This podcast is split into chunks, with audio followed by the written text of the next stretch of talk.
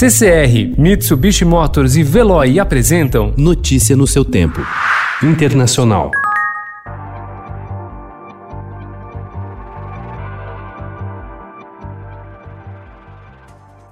Com mais de 240 mil casos de Covid-19 confirmados, o Peru já passou a Itália em número de infectados e é o sétimo país no ranking com mais contaminados no mundo. Enquanto o vírus avança e a economia desce a ladeira, os peruanos fazem malabarismo para obter a commodity mais importante da pandemia, oxigênio, que pode ser encontrado no mercado negro com um ágio de até mil por cento. Quando Mário Solis Rodrigues precisou de oxigênio, sua mãe não teve escolha. Os hospitais públicos estavam sobrecarregados e a linha direta do governo não respondia às suas chamadas. Então, Denise Rodrigues foi ao mercado negro. Vasculhando o Facebook, a dona de casa, de 48 anos, encontrou um fornecedor informal oferecendo um tanque por 4.500 sóis, cerca de 1.300 dólares. O oxigênio era de qualidade duvidosa. O preço era mil por cento mais caro que o normal, valor quase inviável para a família. O marido de Rodrigues ganha menos de 50 dólares por dia dirigindo um mototáxi em Lima.